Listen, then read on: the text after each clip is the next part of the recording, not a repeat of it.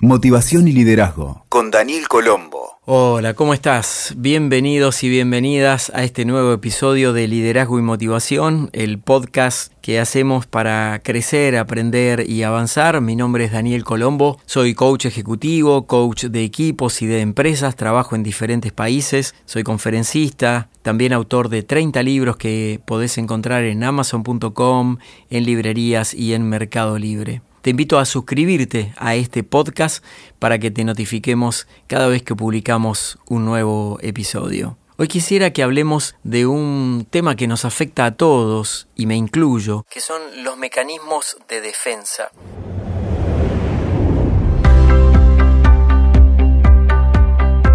En nuestro proceso mental interior, todos contamos con mecanismos que funcionan como ayudas que nos permiten encontrar equilibrio, serenidad, entendimiento y la posibilidad de vivir mejor.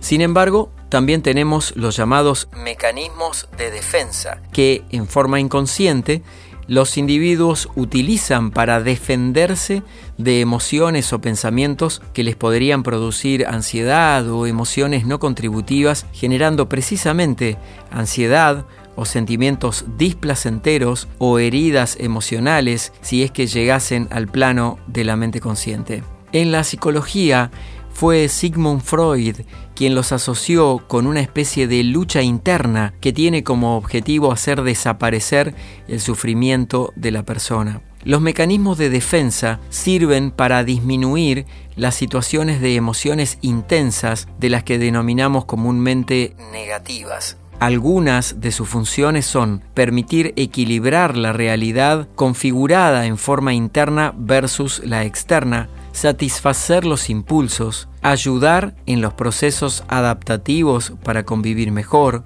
contribuir con el desarrollo de la personalidad y proteger el equilibrio emocional que cada persona quiere para sí.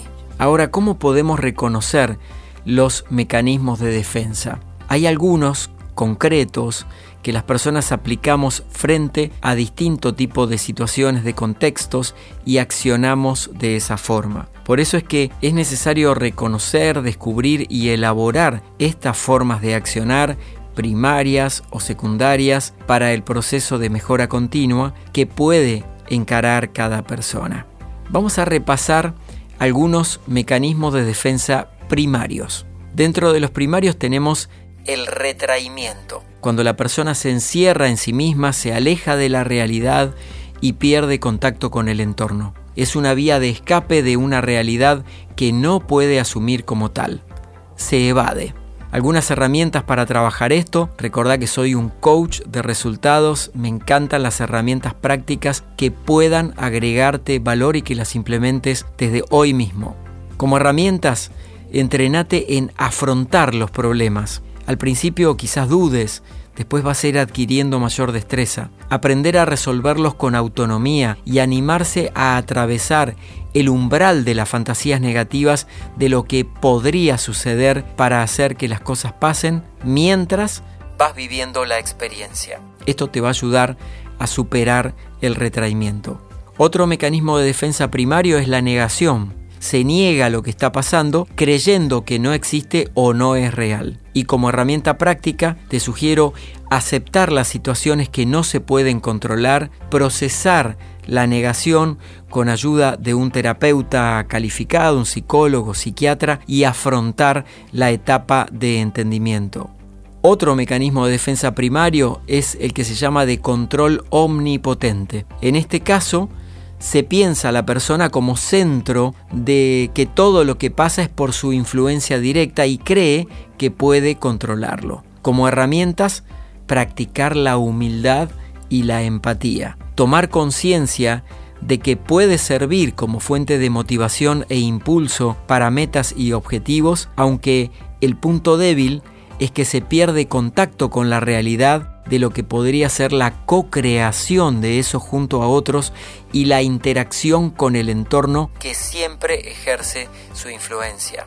Otro mecanismo de defensa primario es la idealización y la desvalorización. Este es uno de los más frecuentes. Se crea dependencia hacia otra persona entregándole tu poder personal y piensa que ellos van a resolver tus problemas y lo van a completar. Te van a hacer sentir una persona completa. Como herramientas para trabajar, reconocer el amor propio, el valor del yo soy y el hacerse responsable de todos los aspectos de la vida donde los demás son bienvenidos aunque no definen quién sos.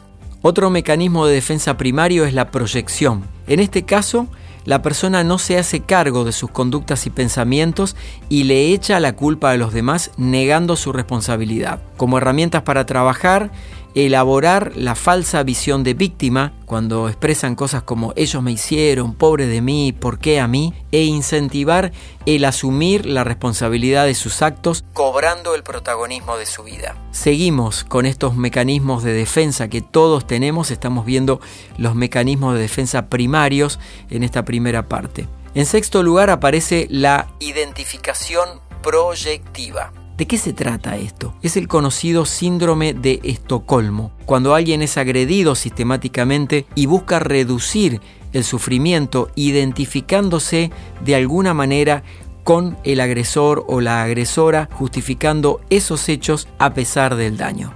Algunas herramientas, buscar ayuda terapéutica de inmediato, elaborar la fortaleza interna y la afirmación del yo soy y del empoderamiento. También tenemos el mecanismo de defensa llamado de escisión. ¿Qué es esto?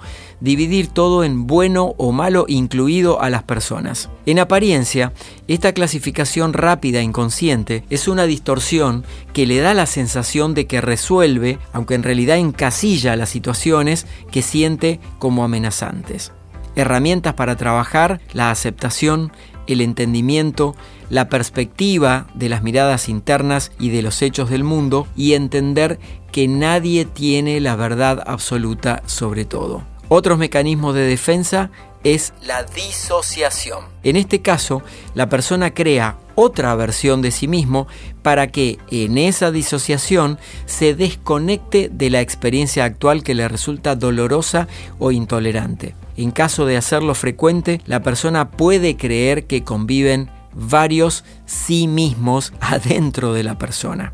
Como herramientas para el abordaje, crear visiones auténticas, trabajar sobre tu ser real y herramientas de afrontamiento para poder poner límites a emociones dolorosas sin necesidad de disociarte. Y así como te hablé de los mecanismos de defensa primarios, también hay algunos que son secundarios. Vamos a verlos porque también son muy relevantes. Uno de los mecanismos de defensa secundarios es la represión. La persona tiene conciencia de lo que está pasando y sin embargo elige olvidar u omitir provocando una inhibición de eso que está pensando, deseando o fantaseando como herramientas aprender a delimitar los comportamientos contributivos y aceptables de los inaceptables y procesar el origen de la represión con ayuda de un terapeuta profesional. No somos los coach los indicados para trabajar este tipo de cosas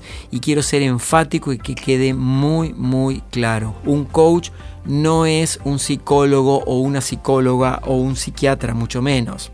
Entonces, por favor, no permitas que te confundan los coach malintencionados con que hacen trabajos relacionados con psicología. Eso no es así. Vamos a otro de los mecanismos de defensa secundarios, el de la regresión. Volver a actuar como en la infancia para evitar conflictos que se tienen que afrontar. Por ejemplo, teniendo actitudes adolescentes o reacciones típicas de los primeros años de vida, como un berrinche como forma de llamar la atención. Algunas herramientas para trabajar, desarrollar el proceso madurativo y asumir la responsabilidad, aprender a comunicarse asertivamente. Otro mecanismo de defensa secundario es el del aislamiento. En este caso, la persona disocia un pensamiento de las emociones que le podría producir para que no le afecte.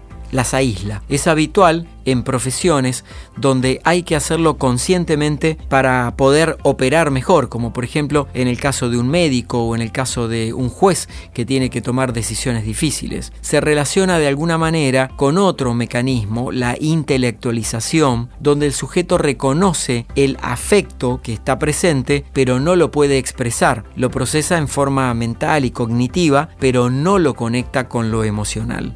Y aquí como herramienta frente al aislamiento es desarrollar la inteligencia emocional. Otro de los mecanismos de defensa secundarios es la racionalización. Se pasa por el pensamiento lógico cada hecho, como los que te mencionaba recién cuando te hablaba de los médicos o de los jueces, para evitar entrar en conflicto con ellos mismos. Es decir, que la persona selecciona explicaciones racionales para justificar cosas inclusive inaceptables. Padecen muchas veces de lo que se llama la parálisis por análisis, estar mucho tiempo analizando las cosas y no poder pasar al paso a la acción en sí misma, ¿no? Y como herramientas, te recomiendo en este caso entrenarte en el desarrollo del equilibrio emocional y saber discernir e identificar las emociones para aplicarlas apropiadamente. Y vamos a repasar el último de los mecanismos de defensa secundarios por hoy, hay muchos más. Esta es simplemente una síntesis para que tengas una idea de cómo opera nuestra mente y la complejidad que tiene. Y es el de la sublimación. Es un mecanismo de defensa donde se canalizan y evaden las pulsiones o impulsos que se sienten en algún aspecto y que produce cierta dosis de exceso o de sufrimiento o padecimiento y se la reemplaza por otra conducta que podría ser más aceptable. Como herramientas te sugiero detectar el origen de esa sublimación, trabajar sobre esa raíz con un psicólogo, un psiquiatra, trabajar en el equilibrio interno del ser para elegir conscientemente qué tipo de experiencias vivir y asumir la responsabilidad de ellas. Estos, como te dije, son solo algunos de los mecanismos de defensa que utilizamos los seres humanos. Como observamos, la mayoría pueden ser limitantes y trabajándolos en base a la ayuda de un terapeuta profesional. A veces algunas herramientas del coaching también pueden ayudar. Es posible ir superándolos en la construcción de una versión mejorada de cada uno de nosotros. Muchas gracias por acompañarme en este nuevo episodio. Te invito a suscribirte para que te notifiquemos de los nuevos contenidos que vamos subiendo periódicamente. Gracias por acompañarme una vez más, por prestar tu oído, tu corazón, tu espíritu para escucharme. Para mí es un placer preparar este material y compartirlo con vos donde sea que nos escuches. Si te interesan estos temas, también vas a encontrar mucho más en mis redes sociales y en mi web que es danielcolombo.com Muchísimas gracias y hasta el próximo encuentro.